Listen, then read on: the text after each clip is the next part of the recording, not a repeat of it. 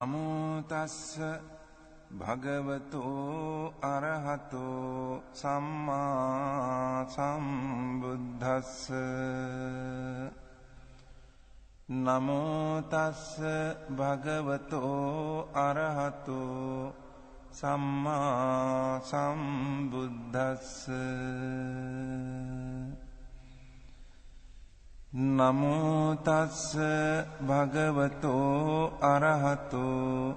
සම්මා සම්බුද්දස්ස よろしくお願いします。えー今日は第4章から勉強していきたいと思います。それでまあ、第 今までね、え連続して、え講義をしてきたわけなんですけれども、まあ、第1章が心の勉強ですね。で第2章が、まあ、信条の勉強で、まあ、第3章というのは、まあ、前回までやった、まあ、心からね、いろいろな、あの、銃ですとか、まあ、あの、まあ、サイエンスとかね、えー、木とかいろいろなテーマに分けて分析してきたものですね。ですから基本的には、えー、第1章と第2章をしっかり勉強してもらえれば、まあ、第3章というのはね、ちょっと詳しく、あの、なんですね、えー、深く、あの、まあ、分析したという形ですので、まあ、本来第1、第2をね、しっかり理解していれば、まあ、あの第3章というのは、それほど、あの、難しくないと。まあ、一番最後のね、あの、支援のところっていうのは、え前回やった資料については非常にね、あの難しかったかもしれませんけれども、それ以外のところに関してはね、えー問題なかったんじゃないかと思います。それでまあ今日始めるのは、まあ、第4章で、まあ、これは心の流れ方ですね、えーの勉強です。ですから、まあ、あの信条に関してはね、ほとんど出てきます来ないと思います。ですから、まあ、第1章で勉強した、まあ、89の心が、まあ、どのように、まあ、流れていくかという法則に従ってね、流れていくかというのを勉強していくということです。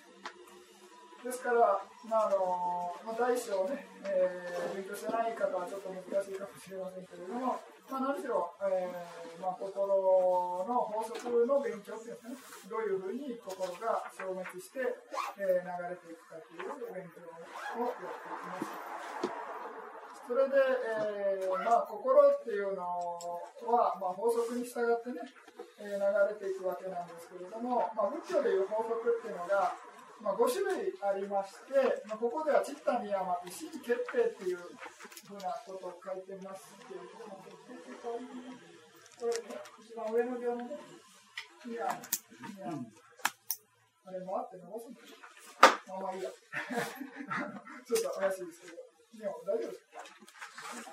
いやで伸ばす必要ないもうまあいいです。とりあえず、あの法則で、法則とかね、まあ、これ決まってることだというようなことなん。ですね。ですから、もう心っていうのは、まあ、法則に従って、まあ、ワンセットで流れていきますよというような形で、その法則を今日、第4章で勉強していくということです。でそれ以外に、まあ、法則、仏教でいう5つの法則みたいな、あのことを言うんですけれども、まあ、その、ううつにやまとか言って、自説の、自説決定とかいうね、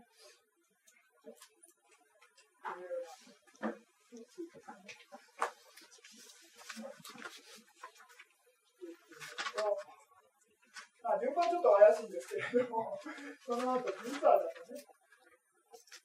伸ばすんだ多分、あえて伸ばすんじゃないかと思うので、ギター。にあのツイッターなんだ、ワンマニア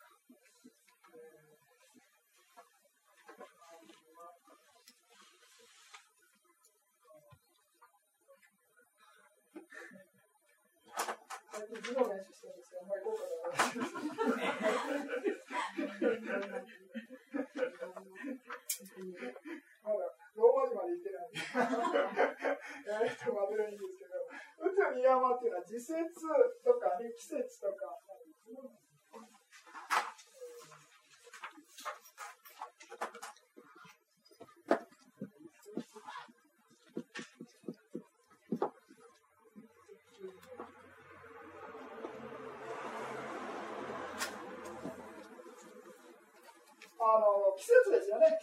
まあ冬とか夏とか、飛ばしていますが、冬とか春とか、夏とか秋とかね。まあ、そういう季節の法則でいろいろ、まあ、あの巡っているっていうのは、まあ、時節ニアマそれでまあ、あの次のビザニアマっていうのは、種子ですね。あの種を植えたら、その種が、まあ、その違う、まあ、例えばマンゴーの種を植えれば、まあ、マンゴーの木が、芽が出て、マンゴーの木になる感じですね。他のものは出てこないですね。ですから、そういうようなものを、まあ、ビビザニアマ、まあ、種というのこういう意味ですね。で、まあ、今日勉強するのは、チッタニアは心のね、勉強ですね。ですから、心の法則というのはどういうふうになっているかということでね。で、カンマニヤマっていうのは、まあ、次の章で勉強しますけど、5ですよね。5、いろいろな行為と行為の結果っていうのの法則っていうのを勉強する。それで、ダーマニヤマっていう説明が非常に難しいんですけれども、まあ、あの私が、まあ、ミャンマーであのいろいろ、ね、説明するのは、よく例えで出てくるのは何かというと、お釈迦様が悟られた時とか、まあ、亡くなる前とかね、地震があったっていう話聞いたことある。地震が起こる。ですから、そういうのをダンマニヤマだみたいなことですね。なんでだって話で、理屈ないじゃないですか。そういうもんだって話で。だからそういうのをダンマニヤマって。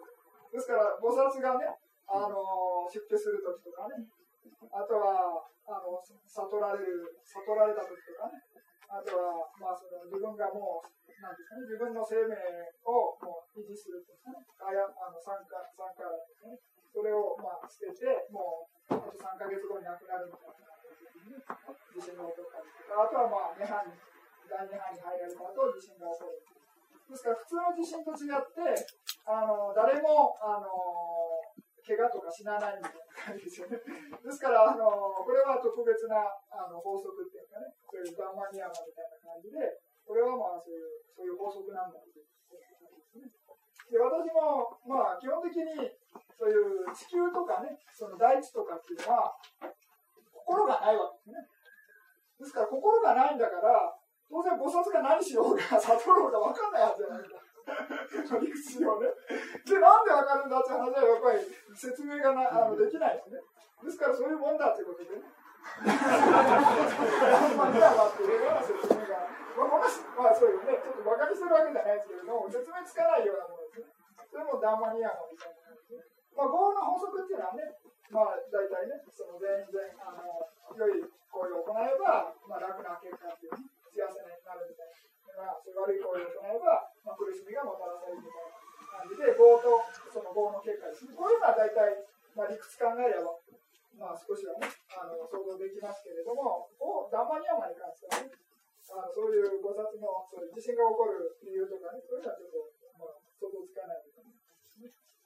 ですから、まあ、他の部分に関してはね、あのまあ、法則そういう法則ですよということで、まあ、仏教ではこの5つのね、法則っていうか、そういうのはもう決定されているということですね。決まった法則ですというふうな形で、ですから、今日勉強するのは、まあ、心の法則の勉強です。それで、えー、まあ書いてる通りなんですけれども、まあ、あの路っていうのはまあ道のことですね。それで、えー、目的地に向かうときに、まあ、途中の町などを飛ばすことなく、まあ、その陸路で行きたいですね。あの、その、飛行機で行きを飛ばすかもしれませんけれども、まあ、あの、順番に行くように、まあ、新決定っていう、のによって、順番に生じる流れを路と呼ぶと。で、心と心は無権縁力。まあ、これ第8章で勉強するんですけれども、心と心っていうのは感覚がないということです。無権っていうのはね。ですから感覚がなくても、次のこあ、まあ、今の心が滅したら、必ず感覚もなしに次の心が生じるみたいな感じで、次から次に生じ続けていくわけです。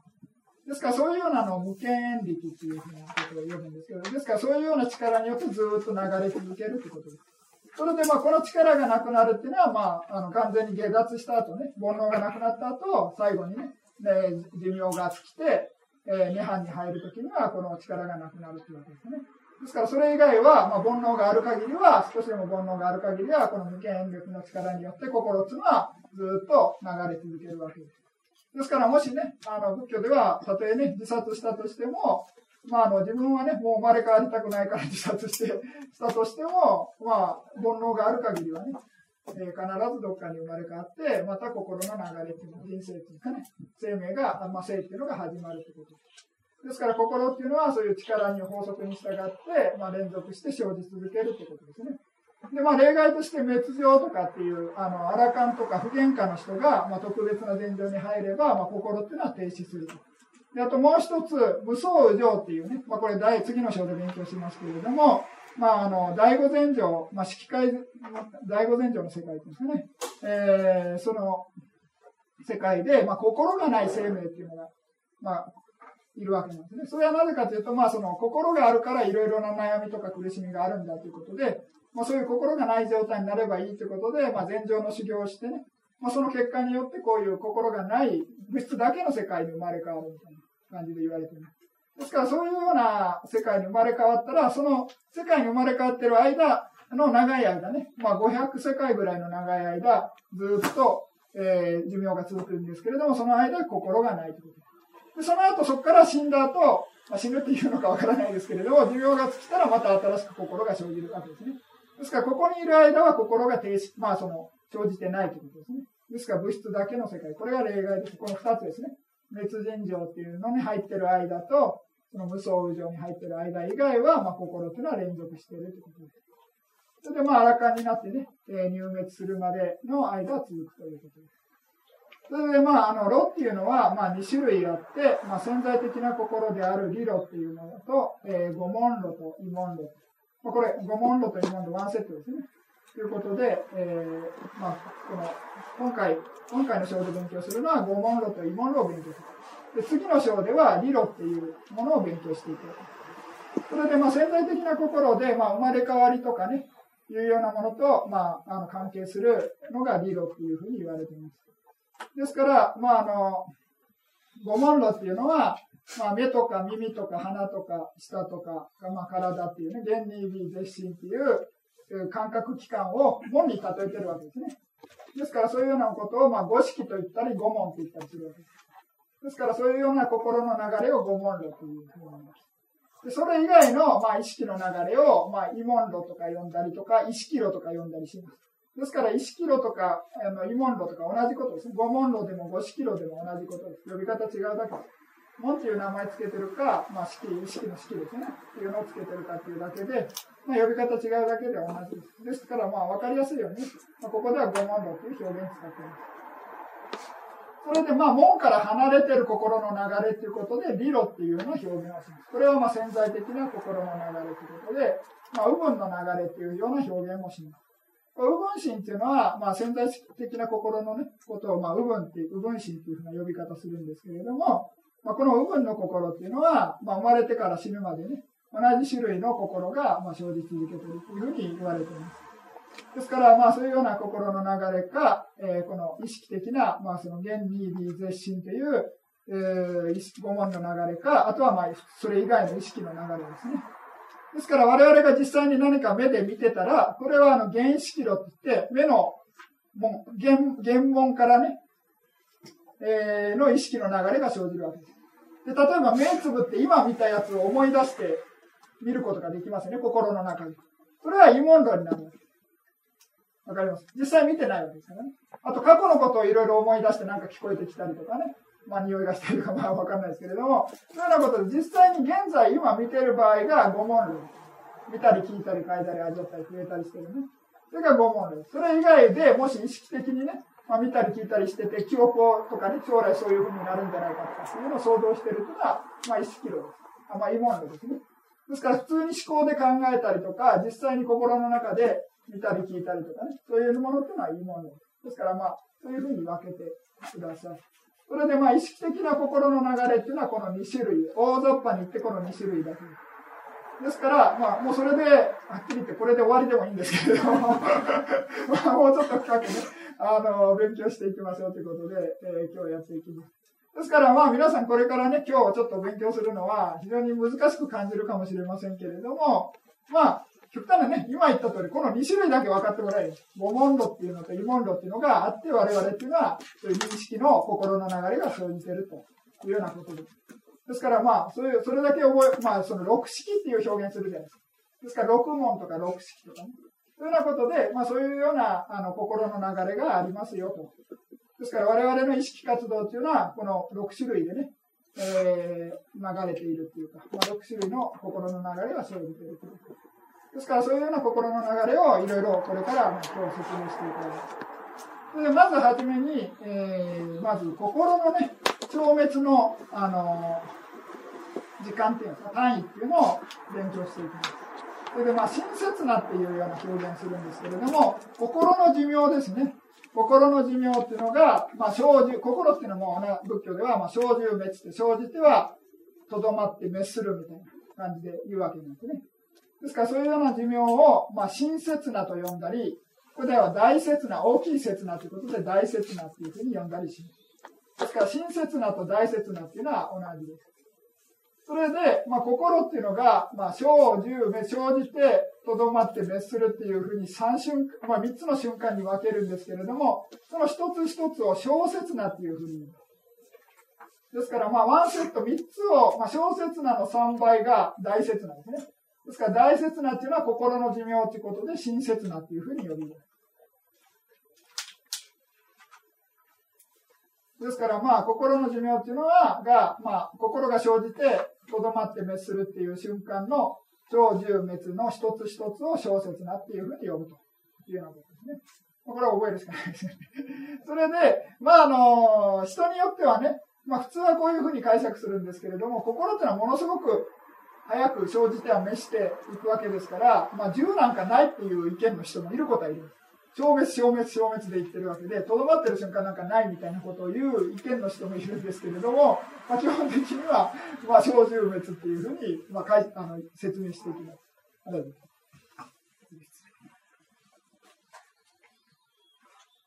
それで、えー、で次にこの色法っていうのは物質のことですね。まあ、あの色っていう言葉はまあ紛らわしいんですけれども、見たもののまあ、目で見るものの対象を式っていう場合もありますし、これは物質全体すべてを式っていうふうに言う場合もあるんですが、まあ、ここではね、まあ、物質全体という、まあ、普通の物質のことですね。でその物質の寿命っていうのは、まあ、心、親切なの17倍であるというようなことですね。よくスマラサーラ長老がね、あの、心は光の17倍みたいなことをおっしゃいますけれども、まあそういうようなあのここのことと同じですね。ですから物質で一番速いものは、まあ、光だということで、で、光のさらに速い17倍はね、心であるみたいな感じで説明するわけですね。ですから、まあ、心の、まあ、親切なの17倍というのは物質の寿命の長さです。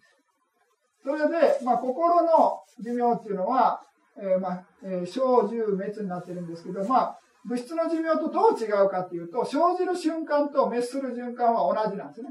小説なの11なの。わかりますよね？で何が違うかっていうと、重説なっていうか、とどまってる時間が長いってこと。心の場合は小、十、滅っていうのは同じ長さですね。小説なが、まあ、3つです。しかし物質の場合は生じるのと滅するのは、まあ、親切なの、小説なと同じなんですけれども、とどまってる時間が、まあ、49小説なの長さがあるってことで、まあ、合計すると52ですね。ですから、まあ、17×3 で52になる。違うか、51ですね。ごめんなさい。51ですね。えー、51。49足す11で51ですね。51で、まあ、17×3 で、えー、51の51倍っていうこと。小説なの51倍。ですから、まあ、物質っていうのはとどまってる時間が長いですよということです。それで、えー、まあ、これが、まあ、あの、長さに関してですね。心の長さ、まあ、親切なっていうのと、小切なっていうのがあるっていうのと、まあ、式の、まあ、切なっていうのは、式の寿命っていうのは、まあ、心の親切なの17倍ですよっていうのを、まず最初に、えー、理解してください。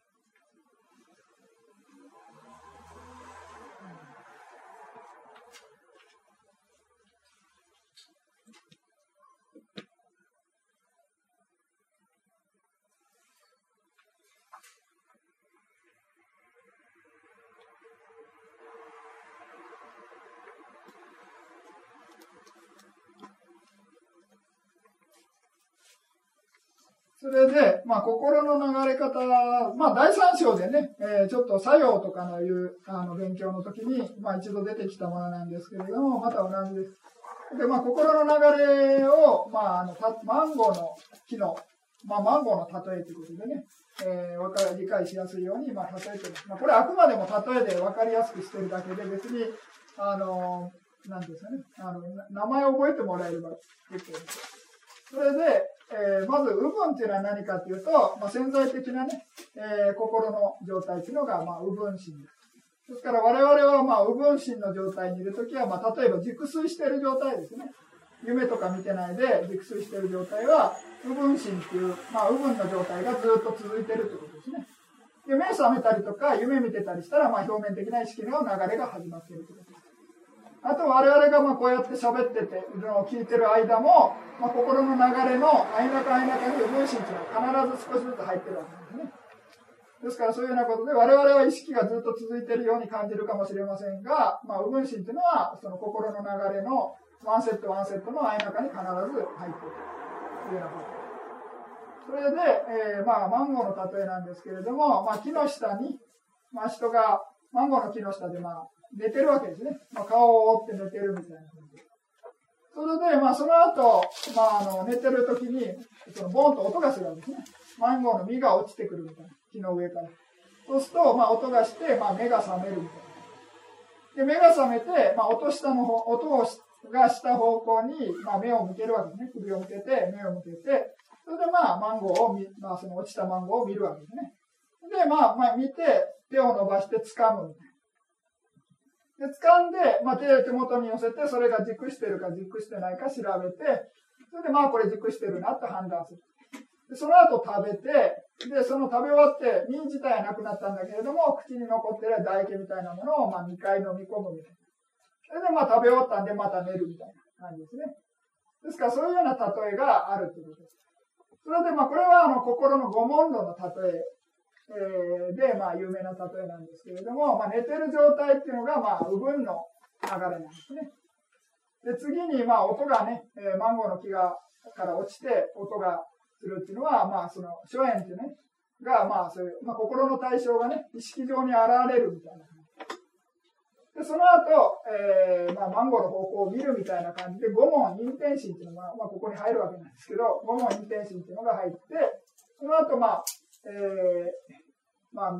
なんですね、えマンゴーを見見るわけですね。で、見た後手伸ばして掴むっていうのは、領受心という心の働き。それで、まあ、熟してるか熟してないか調べるっていうのは、水道っていうね、まあ、漢字で調べるっていうようなことです。水道心。で、次に、まあ、判断するっていうのは、確定心ということですね。それで食べるっていうのは、まあ、あの、諸縁を味わうということで、善悪の心が生じるということなんですね。まあ、あの、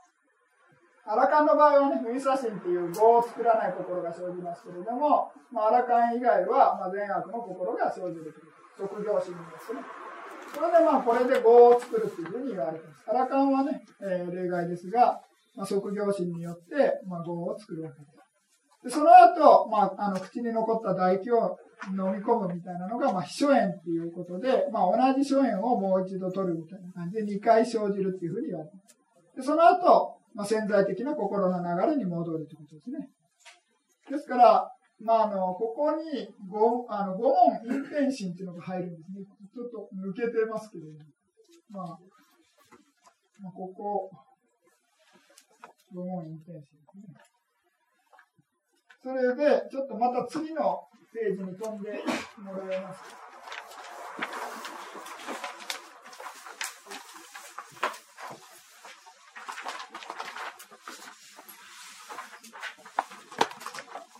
えー、まあ、次のページで、えー、まあ、右分心っていうのはいろいろ分けてるわけなんですね。それで、まあ、先ほど右分心一つっていうふうにあの、一つしか出てませんけれども、まあ、右分心があのずっと流れ続けてるんですけれども、この加工分っていう時に、えー、まあ、その、初演ですね。まあ、例えば、あの、見える対象っていうのが潜在意識上に現れるっていうのを加工分っていうふうにで、その現れることによって、まあ、次の瞬間の心っていうのは動揺するっていうふうに言うんですね。心が動揺するということで、右分動揺っていうふうな呼び方です。これ、右分心です、全部。ただ呼び方が変わるってことですね。まあ、で、その後、右分遮断っていう、まあ、その切りあの潜在的な意識がここで切れて、表面的な意識が始まるということで、その、表面的な意識の始まる最後の部分っていうのを、まあ、右分遮断っていうふうな呼び方ですでもまあ、これ実際に、まあ、これも動揺してるってことですね。まあ、遮断っていう心があるわけじゃないですね。その最後の心を、まあ、遮断っていうふうに呼んでるわけです。まあ、その心がなくなったから、まあ、遮断されたってことですね。でも実際はまあ動揺してる心で、この2番と同じことです本来はね。ただ呼び方がここで切れるってことで、右分遮断っていうような呼び方です。ですから、この1、2、3っていうのは、まあ、右分心のことです。ですから、この前からずっと右分心っていうのは流れてるってことですね。まあ、どれぐらい流れてるかちょっとわからないですけれども、まあ、何度も流れてるってことですね。でその後、えー、五問陰天心っていう、先ほどね、目覚まして、まあ、マンゴーを見るみたいなことがありましたけれども、ここまで寝てる状態ですね。えー、それでまあここで起きた状態です。五問陰天心っていう、えー、潜在的な心から表面的な心に切り替えるね、働きっていうのが五問陰天心です。で、その後、まあ、五式の中のどれかが生じるということです。から、まあ、見る心とか、聞くあの聞く心とかね、嗅ぐ心、味わう心、触れる心ということで、まあ、5種類、まあ、10種類ありますけれども、全不全でね、えー、10種類の心のどれかが生じると。まあ、五式の中のどれかが生じるということですね。でその後、まあそのえー、見たらあの手伸ばして掴むっていう例えが出ましたけれども対象を掴む働きっていうのは領受心ですねでその後調べる働きっていうのは水道心でまあそれがまあどうね熟してるか熟してないか決定する働きっていうのが確定心みたいなですから、まあ、そういうようなことで、まあ、これ自動的にね、えー、まあ、こういう法則に従って流れていくわけです。でその後、即業心っていうのが7回生じます。これもいろいろな法則によって、まあ、普通7回ですね。まあ、気を失う時とか死ぬ前とかは、えー、5回とかね、少なくなる場合もありますけれども、まあ、普通は7回生じるということですね。で、これ、これで、えー、まあ、先ほど言いましたように、アラカン以外は、まあ、善悪のまあ、全不全ですね。全不全の業を作るってことです。心が生じてね。ですから、例えば綺麗なものを見て、あの、欲の心が生じる場合もありますよね。まあ、たとえ綺麗なものを見ても、いい心、全身が生じる場合もあります。ですから、必ずね、綺麗なものを見たから欲の心が生じるというわけじゃないですけれども、まあ、いろいろな対象によってね、まあ、いえ、まあ、見たくないものを見たら怒りの心が生じる可能性もありますよね。ですから、まあ、そういうようなことで、まあ、心っていうのは、まあ、善と不善の心が、まあ、アラカン以外は生じる。アラカンはユイサシンっていう、まあ、業を作らないね。ただ、行為のみがある心が生じる。というようなことで。で、まあ、それ以外の、まあ、過信っていうのは、まあ、いろいろな、あの、悟りのね、状態を体験を、まあ、何度も体験するような心の流れっていうのも含まれます。ですから、まあ、即上心っていう、まあ、心の流れっていうのは、まあ、50、まあ、55種類のね、えー、心が、まあ、作用するということです。で、まあ、それはちょっと後でやります。で、その後、秘書縁っていうのは、まあ、同じ対象を取るっていうことで、まあ、例えば見る心が生じたら、見る対象を、この秘書縁自体も取ってるわけですね。ですから、まあ、あの、言ってみれば、まあ、全部ここ、この一つの心の流れっていうのは全部同じ対象を取ってるっていうふうに言っても、えー、間違いないと思います。ですから、まあ、最後にね、秘書縁が2回生じる。で、この秘書縁っていうのは、まあ、ちょっと癖者で 生じる場合と生じない場合があるんですね。ですから、まあ、それは、あの、えー、いろいろ条件がありまして、えー、後でちょっと説明いたします。ですから、まあ、ここではね、生じるということで、まあ、2回生じて、また、右分心が流れるです。ですから、まあ、この17っていう数出てきてるのはなぜかっていうと、物質が10、心の17倍っていう説明しましたよね。ですから、それに合わせてるってことなんです。ですから、まあ、最初の心が生じて、まあ、第1番ですね。部分、えー、加工分が1番で、その後2番でね、2、3、4、5、6、で17ですね。ですから、ここの17まで寿命が、物質の寿命があの続いてるということ。で、18になったら、まあ、物質の寿命があの消えたということですね。あの終わったということです。ですから、まあ、心潜在的な意識上に、まあ、そういう見えるものとかね、聞こえる音とかっていうのが、まあ、触れたら、まあ、その時から17倍ということですね、心の。ここで、その最初に生じた、1番で生じた物質っていうのが17で、えー、寿命が尽きる。ですから、そういうのに合わせて、この心のね、説明をしてるだけです。ですから、まあ、その17倍のね、あの、物質、その心の対象が、あの、認識するのが、えー、遅れてくると、まあ、当然ちょっとあの変わってくるわけですね。ですから、それはちょっと後で勉強します。まず最初にね、え、一番最初に、まあ、マンゴーの例えっていうのを覚えていただいて、心っていうのは、まあ、その、部分からね、部分心、五問、陰天心、五色、領受心、水道心、職業心が7回、それで、まあ、秘書縁が2回、ね、生じる場合があると、まあ、生じない時もある。その後、分心。というふうに流れていくというようなことですね。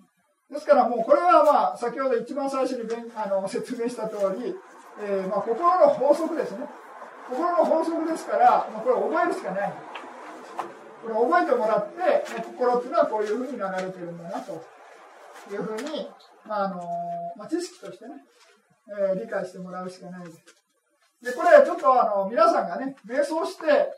あの理解するっていうレベルじゃないですね。これはお釈迦様の悟りの知恵で、まあ、わかるレベルで、まあ、頑張ってね、皆さんが瞑想しても、ああ、今、即業心だなって思ってた。それは無理な話なんでね。もう即業心だなって思ってること自体、これが何,、ね、あの何回も生じてるってことですね。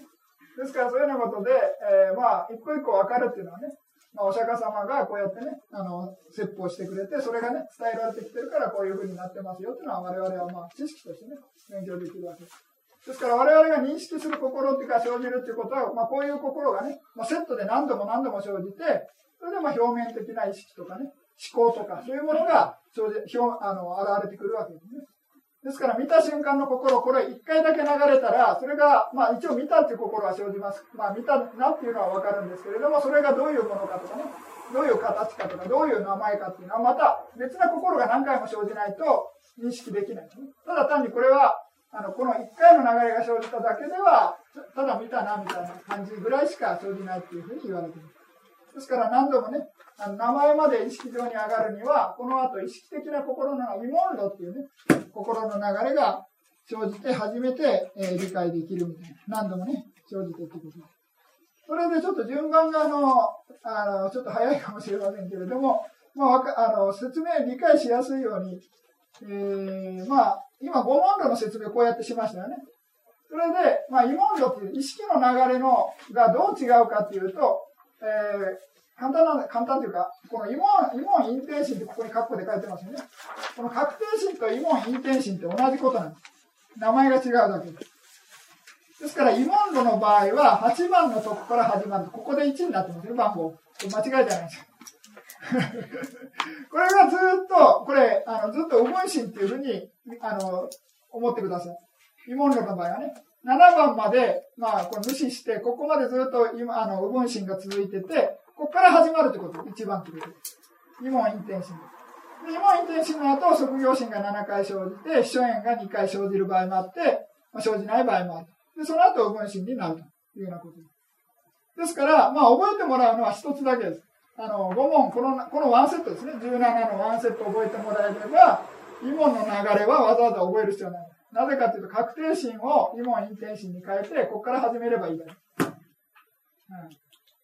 ん、ですから、まあ、なんていうか、心のね、流れっていうのは、まあ、基本はこの2つです。5問の流れっていうのがこの17セットってですね。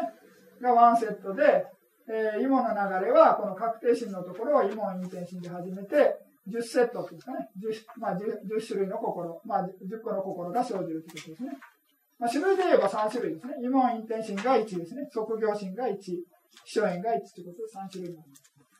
で、まあ、この15、17って言いましたけれども、まあ、あの、五問インテンシンが1ですね。まあ、か心のな種類で数えると、五問インテンシン、五色、領受心、水道心、確定心ということで、1、2、3、4、5、6、7ですね、秘書縁が。これ、えー、7回、えー、生じてるだけなんで、卒業心を1と数えればね、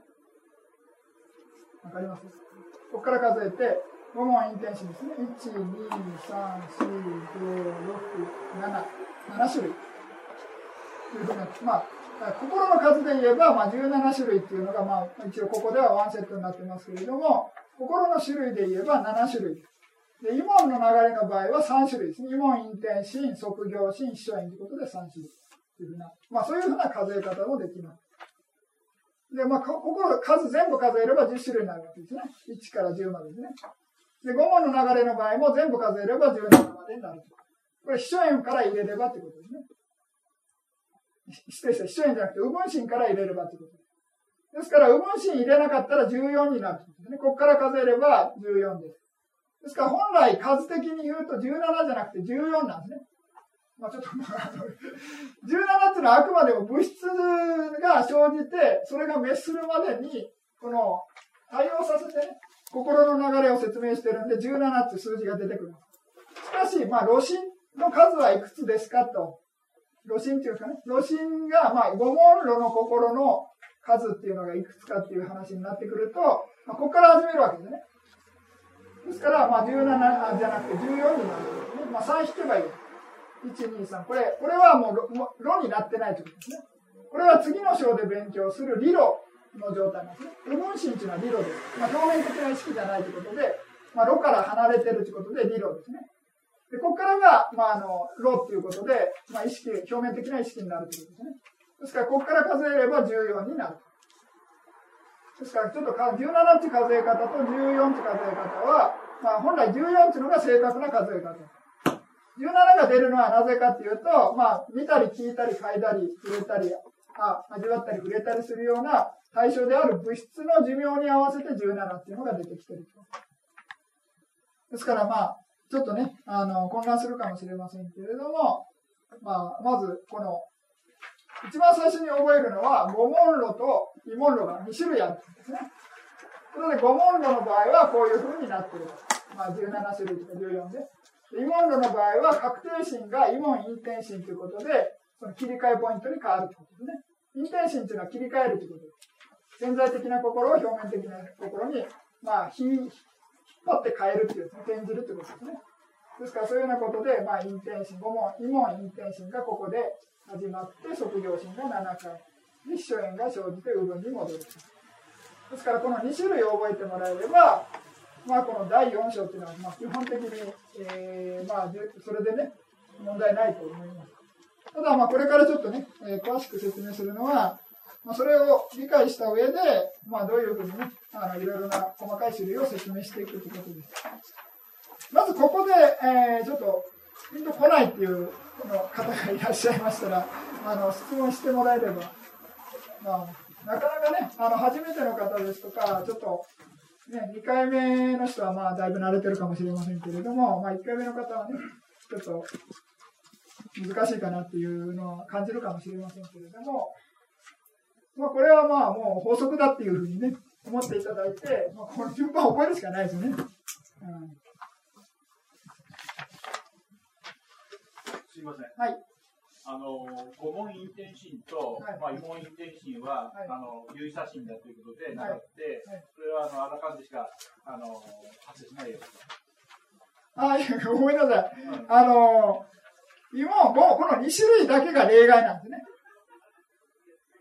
あの、唯差心っていうのは基本的にアラカンの心なんですけれども、五問陰転心、異問陰転心っていう、この2種類だけは、あの、すべての生命と関わる心はい。それ以外の心の、まあ、それ以外の唯差心18種類っていうのは、アラカンだけの心。はい。これ例外です。はい。はい。あ、はい。えっと、最初に物質があの、生じて、それで心が生じ出すんで17っていうことで、はい、そこからその物質関係なくもう妄想しだしたら、その物質の寿命と関係なく心はその17回じゃない、その、えっと、寿命で次の次の次の心になっていくそうです、その通りです。はい。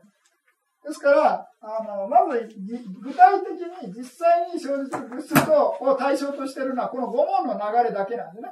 その後は先ほど言った今の流れになってくると、その過去に生じたね、あの、物質っていうのを対象として、また、あの、ここから始まるわけですね。異問陰転心から始まって、卒業心が流れる。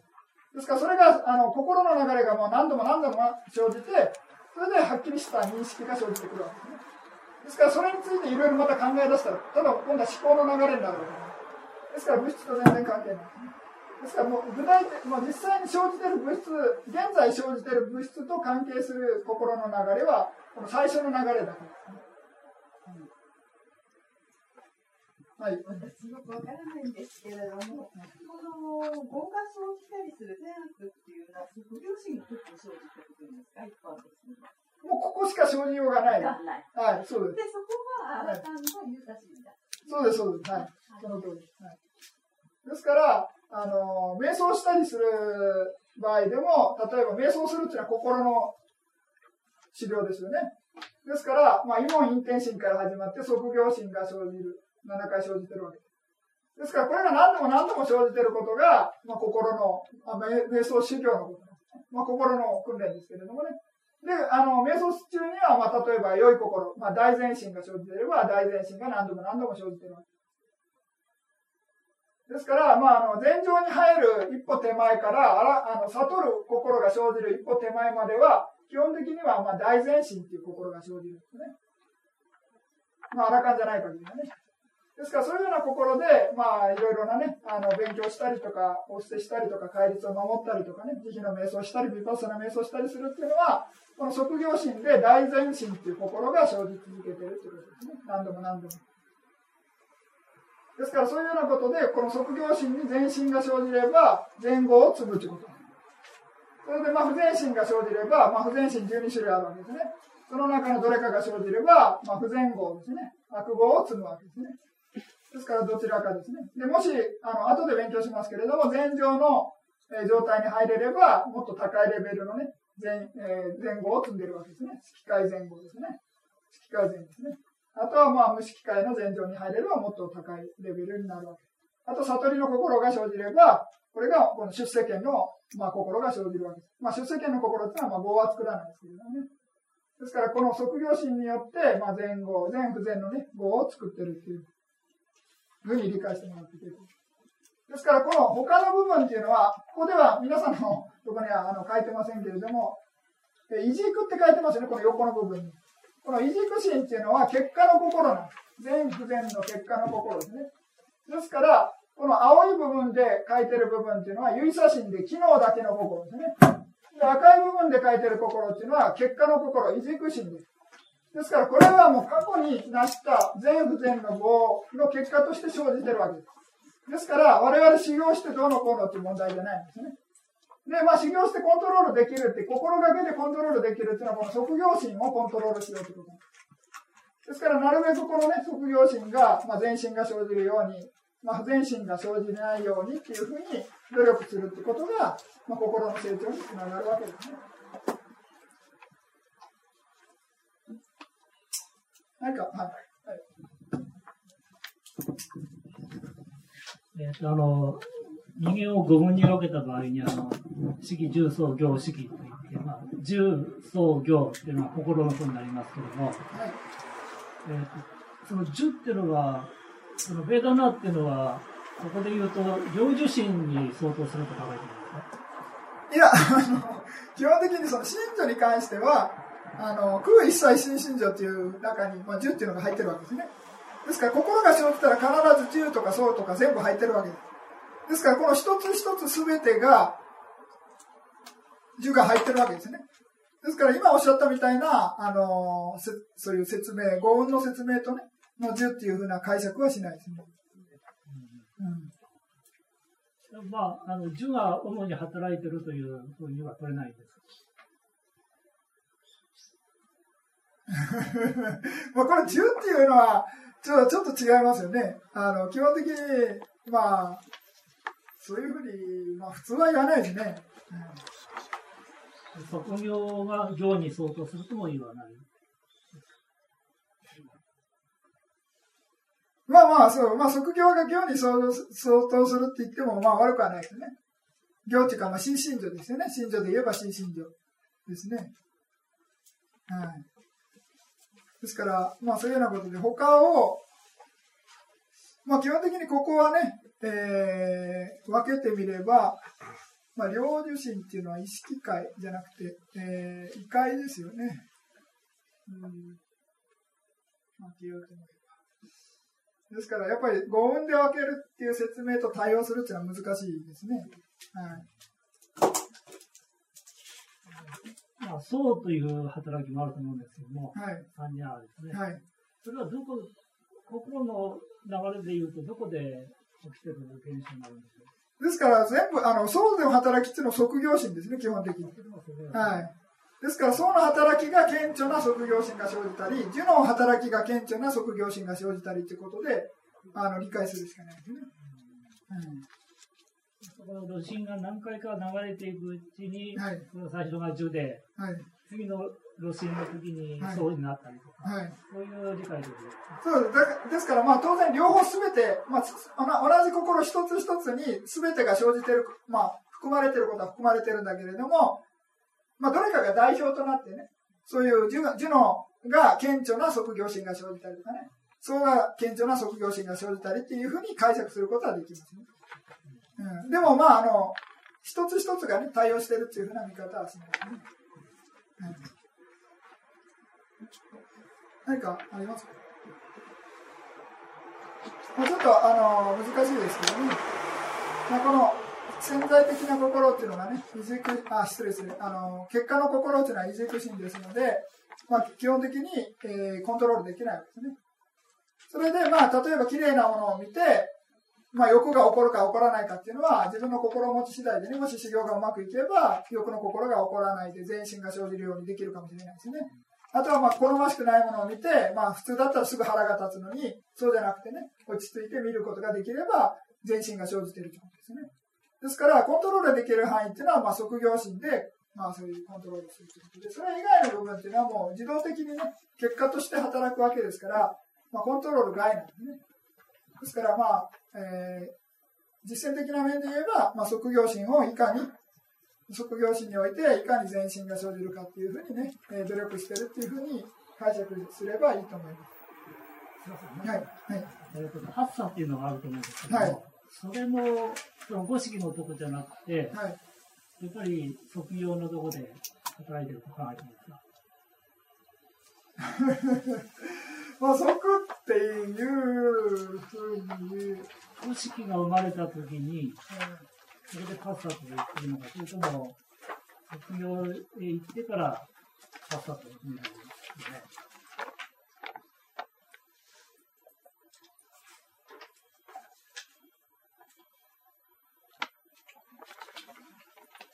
まあ、公式ですかね、もし言うんだったら。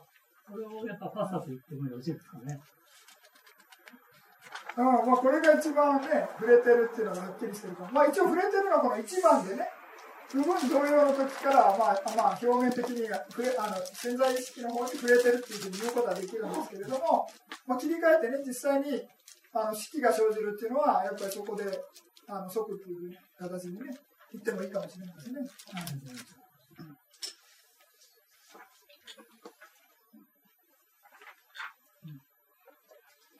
じゃあちょっとまた戻ってもらって、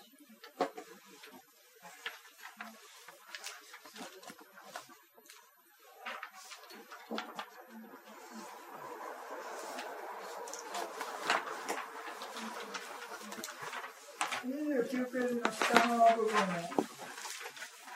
見ていただきます。で、まあ、これは、あの、五色が起こる4つの要素みたいな形で、あの簡単に説明してます。で、まず、あの、見る心というのが生じるため、原式っていう心が生じるためには、まあ、目っていう物質がね、あの見る器官がしっかり働いて、ね、機能しないといけないわけですね。まあ、仏教用語で、まあ、まだ第6章勉強してないんで、あのちょっと申し訳ないんですけれども、そういう目の、ここあのね、瞳の中にある、眼球の中にある、そういう光とかをね、認識する物質っていうのを仏教用語で現状式っていうふうな呼び方します。まあ、そういう見るものを認識する物質ですね。認識するっていう、認識するときに必要な物質ですね。はい。現状式。それでまあ認識対象っていうのが色素炎です。見える対象ですね、色素炎。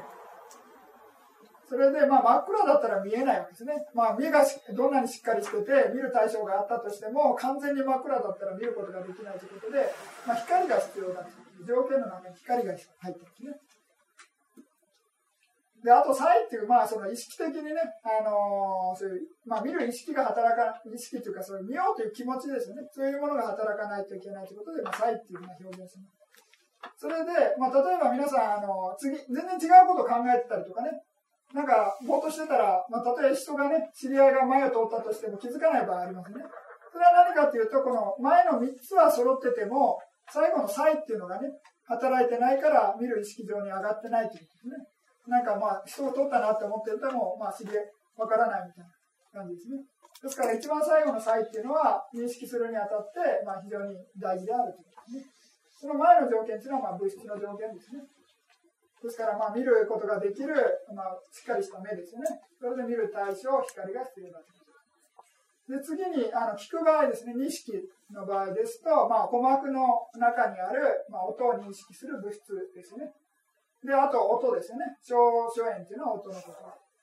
と。で、まあ、空間ですね。空間っていうのは、まあ、例えば、なん壁とかあったりとかね、あの、防音のガラスとかがあって、あの、そういう音がね、あの伝わらないようになってたら、そういう聞き聞きたくても聞けないわけですね。ですからそういうようなことで音が伝わる空間がないといけないということで、まあ、空間というふうなことを書いています。で、同じく、まあ、意識する心が必要だということね。次に、まあ、香りですね。あの、鼻の中にある香りを認識する物質ですね。それで、まあ、香りが対象である香りですね。で、まあ、ここでは風海って書いてますけど、まあ、風がね、えー、運んでこないと、まあ、逆風でね、あの違う方向風吹いてたらいくら匂いがあったとしても鼻のところに来ない来ない場合ありますね。ですから風海ということで、まあ、風が運んでくるということですね。それでまあ最後に細というのは同じですね。次に絶常式っていうのが何かと、まあ、下の上にある、まあ、味を認識する物質の絶常式。それでまあ未所塩っていうのはまあ味のことですね。それで、まあ、水海というのは何かというと水の水分ですね。湿った感じで、完全に乾燥してたら、あの味味わうことができないということで、まあ、水水分がないでないと、このあ下のね、レセプターっていうのがね、味を味わう物質に触れないことができないということで、水分と水海っていうふうに書いてる。で、同じく、彩ですね。で最後に心情式っていうのは、まあ、体の表面とか、まあ、体の中にもあるっていうふうに言われてますけれども、爪の先ですとか、あと髪の毛の先とかっていうのは切っても痛くないわけですね。ですから、それ切っても痛くないような場所っていうのは、心情式がないみたいなことそれ以外の体全体にね、心情式っていうものが広がってて、それに触れれば、我々っていうのは、あの触れたというふうに認識することができる。それで、まあ、触れる対象っていうものがあって、まあ、チーム、まあ、硬さ、まあ、これがちょっとあの分けるのが難しいんですけれども、それで、まあ、差異っていうことですね。で仏教用語で、まあ、触れる対象っていうのは、えー、地位、火、風っていう要素のね、えー、混ざったものだっていうふうに言われています。ですから我々は、まあ、実際に体に何か触れるわけですね。触れるときに、まあ、硬さとかね、柔らかさっていうのは地の要素がはっきり分かる。で冷たいとかあったかいっていうのは火の要素っていうで風の要素っていうのはね、えー、分かりづらいですけれども、まあ、座る瞑想とかしてると、まあ、背筋がね、きちっと伸びてる時には風の要素がしっかり働いてるみたいな感じで言うんですね。であとはまあ気が抜けてね、あの背筋が曲がってくると風の要素が弱くなっているみたいな感じですね。ですからこういう風の要素っていうのはもうあの支える働きみたいな感じで言われてます。ですから風の要素を触れるっていうのはなかなかピンとこないかもしれませんけれども、まあ、何しろこの3つがセットになって我々は触れるっていうものを認識してるっていうふうにね、まあ、仏教、寺田仏教ではそういうふうにあの解釈するわけです。ですから、即所縁イコール、即所縁っていう物質が、実際の物質があるわけじゃないです。物質で言えば、えー、地位、カーフの物質が揃ったものですね。それを我々は触れて認識することができる。それでまあこれ第6章で勉強するんですけれども、地水カーフの中の水っていうのが混ざってないじゃないかっていうふうに皆さん思いますよね。で、まあ我々実際お風呂の水とか水道の水とか触ることできるわけじゃないですか。でもまあ仏教用語で言う水っていうのは実際にある水あの水道の水とかお風呂の水っていう風な意味合いじゃないですね。もっとあのその根本的なね物質を構成する要素としての水っていうのは触れることができない。ですから我々はあの水道の水とかお風呂の水っていうのは地水化風全てが揃ったねワンセットになったあの物質を触ってるわけです。触って分かる認識するのは地化風っていう要素を我々は認識してる。ですから、あの、地水化風、まあ、すべての物質は地水化風が、まあ、必ず入ってるんですけれども、まあ、水の要素っていうのは、この物質をつなぎ合わせる働きね。バラバラにならないね、つなぎ合わせるような働きですから、まあ、質性とか言いますけれども、そういうような働きで、それ自体は触れることができない。触れて認識することはできないというふうに言われている。ですから、まあ、お風呂の水自体は我々は触っても、その水の要素自体はさあの認識はしてないですから、それがちょっとね、あのまだ勉強してないんで分かりづらいかもしれませんけれども、側所炎イコール、えー、チーカー風の要素ですよということです。で、これ5つのね、えー、要素、まあ、五色っていう心が生じるときに、まあ、これがまあセットになっていると。で、それ以外の、まあ、その認識の心、意識ですね。まあ、五色っていうのと意識っていうのを分けてる。まあ、六式をね、五式と意識に分けてるわけですけれども、えー、条件は何かというと、心気っていう、まあ、心が生じるときに依存する物質っていうのを心気っていうふうに言います。まあ、注釈書によると、まあ、心臓の中にある、ね、なんか血液でその物質がね、心気というふうに言いますけれども、まあ、以前もちょっとな何度も説明しているかもしれませんけれども、まあ、心が生じるとき、依存する物質っていうような説明しかないですね、本来の、ね、説明では。ですから、まあ、そういうようなことで皆さんがね、あのどう解釈するかは別として、まあ、心気っていうのは心が生じるときに、まあ、物質があって、それに依存していると。それで、まあ、報酬園というのは何かというと、御所園以外ですね。御所園以外を報酬園というふうに言います。前回ちょっとね、諸園の勉強しましたけれども、報酬園というのはものすごく幅広いということですね。ですから、この式証拠、民則っていうふうなもの以外、すべて報酬園。ですから、涅槃も報酬園ですし、概念とかね、そういうのも名前とかそういうのも報酬園に含まれるんですね。ですから、まあそういうこの5つ以外、まあ、物質で言えば7つですけどね。これチーカー風になりますけどね。4たす3で7になると。ですからそれ以外は全て報酬円になると。それでまあ当然、あ心自体も才っていうのが必要だということですね。ですからそういうようなことで、えー、この5式プラス意識ということで6式になると。で、まあ、現に B 絶心 E ですね。というようなところの流れっていうのがありますよというようなことです。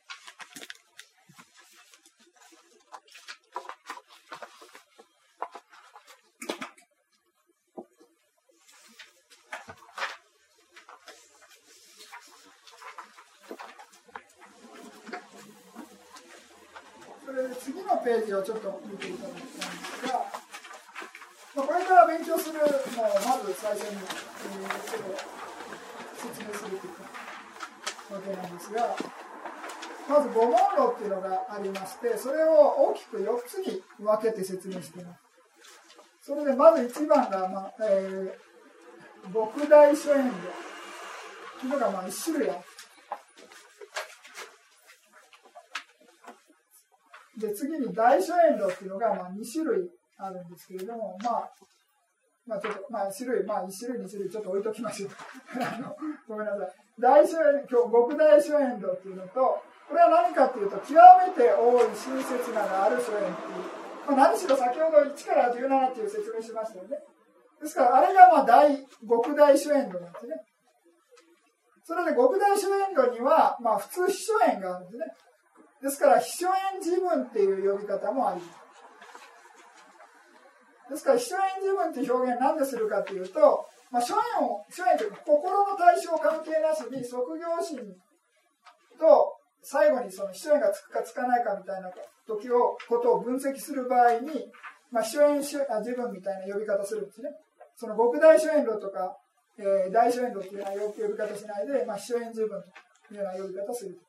秘書縁がついた場合は秘書縁自分ということですね。極大秘書縁路なんだけれども、秘書縁がつかない場合もあることある。みたいな感じですね。ですからまあ、まあ、普通は秘書縁自分イコール極大秘書縁路なんですけれども、まあそういう例外もあることなんですね。それで次に、えー、大秘書縁路っていうものは、多い、極めてじゃなくて、多い親切ながある秘書縁路ですね。で、これは即業自分っていうふうになります。これはまあ即業心で終わるということですね。上の部分は秘書縁自分ということで、秘書縁で終わるということで、露心がね、終わるということ。で、こっちは即業自分っていうのは、秘書縁が生じなくて即業心だけで終わるっていうのが、まあ、大所縁です。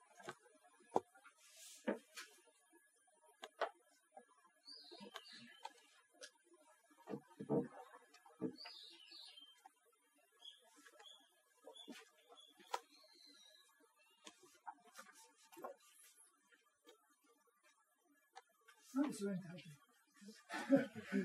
ちょっとごめんなさい、次に小主演路っていうのに、まあ、あ小小主演路っていうのは何かというと、少ない親切ながあるなんですね。で、まあ、見た、見た、なんか見たような意識みたいな感じで、まあ、即業心が流れないと。で、ここでそ、えー、秘書園確定自分自分って書いてるこれ秘書園いらないと思います。ちょっと後で調べてみます。確定自分ですね。秘書園っていらないの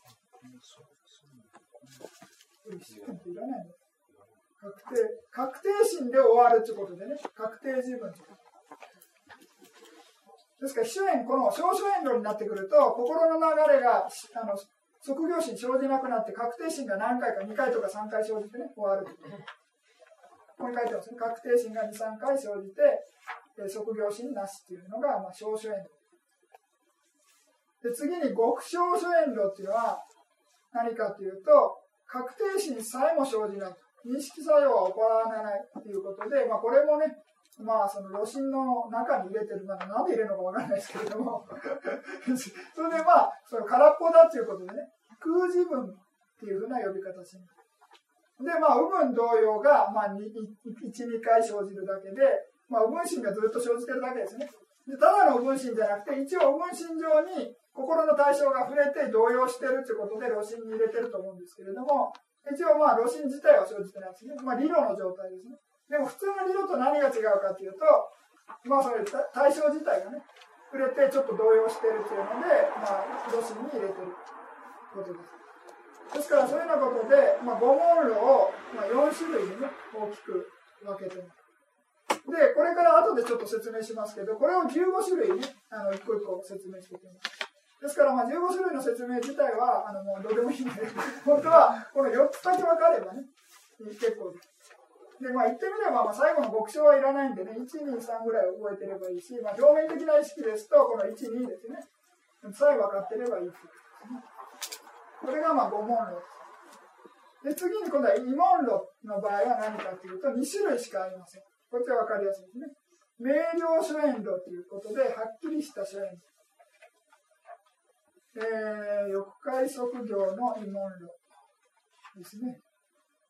えー、それでまあ、諸縁自分というのと即業自分ということで、まあ、2種類とも可能性があるということですね。えーで、次に不明瞭諸縁路ってはっきりしてない諸縁路。こういう表現してますけれども、何かというと、この明瞭不明瞭っていうのは鏡の例えなんですね。鏡があの綺麗だったら、まあ、綺麗に物を包みますよね。ですからそういうようなことで、まあ、そういう心がね、その時はっきりしてたら、まあ、明瞭諸縁路になる。で曇曇ってたら、まあ、心がねあの、はっきりしてなかったら不明瞭諸縁路になるということで、まあ、あのそういうふうに分ける場合もあります。ですから、まあ、五問論の場合は4つに分けて、異問論の場合は明瞭、不明瞭2種類だけに分ける。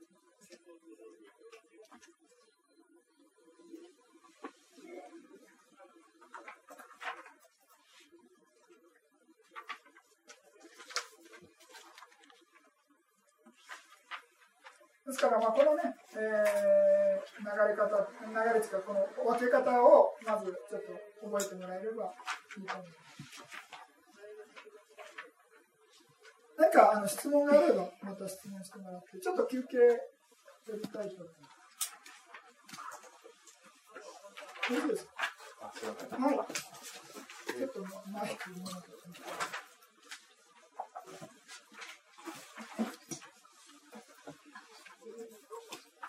言わないですよ。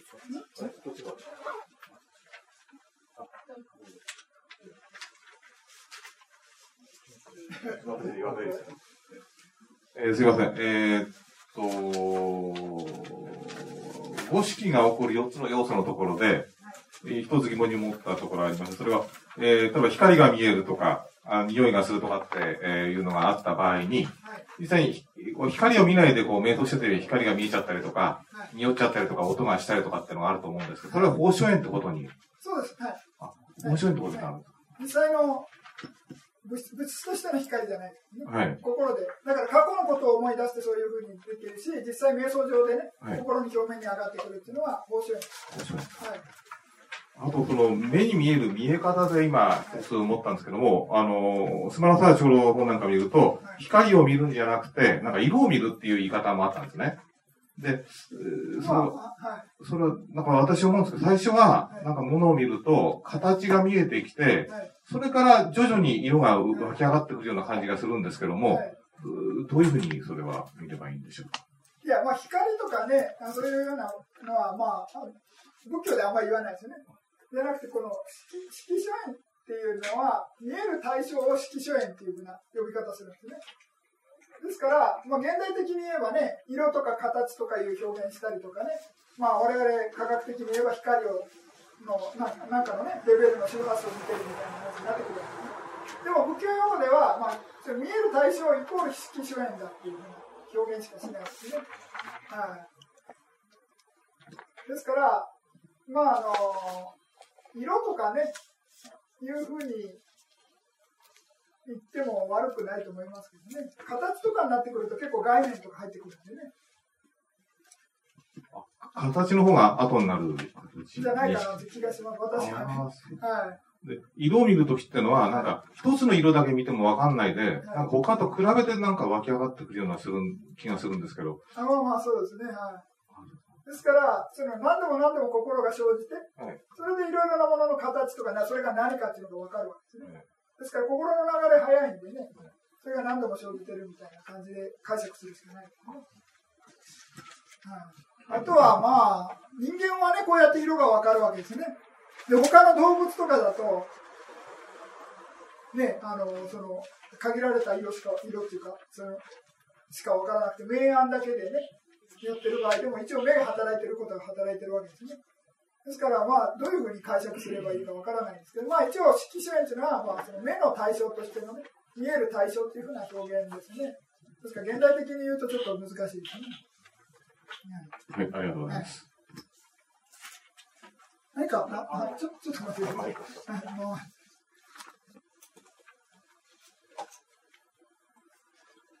先ほどあの親切な、まあ、はい、あの、まあ、多い少ないで、えー、極大とか大腸炎とか、はい、あの、えー、あの、切り分けますよと。はい、と、おその多い少ないというのは、あの、えー、部分心を抜いあの抜いて、抜いてとか。そうです、そうです。はい、部分心は数えない。から多い少ない。そうです、その通りです。はい。はい、その通り。まあ、これからやります。休憩の後やります、ね、はい。何かありますか？で、ちょっと休憩入れたいと思います。それで、まあ、この時計で55分まで休憩取りたい。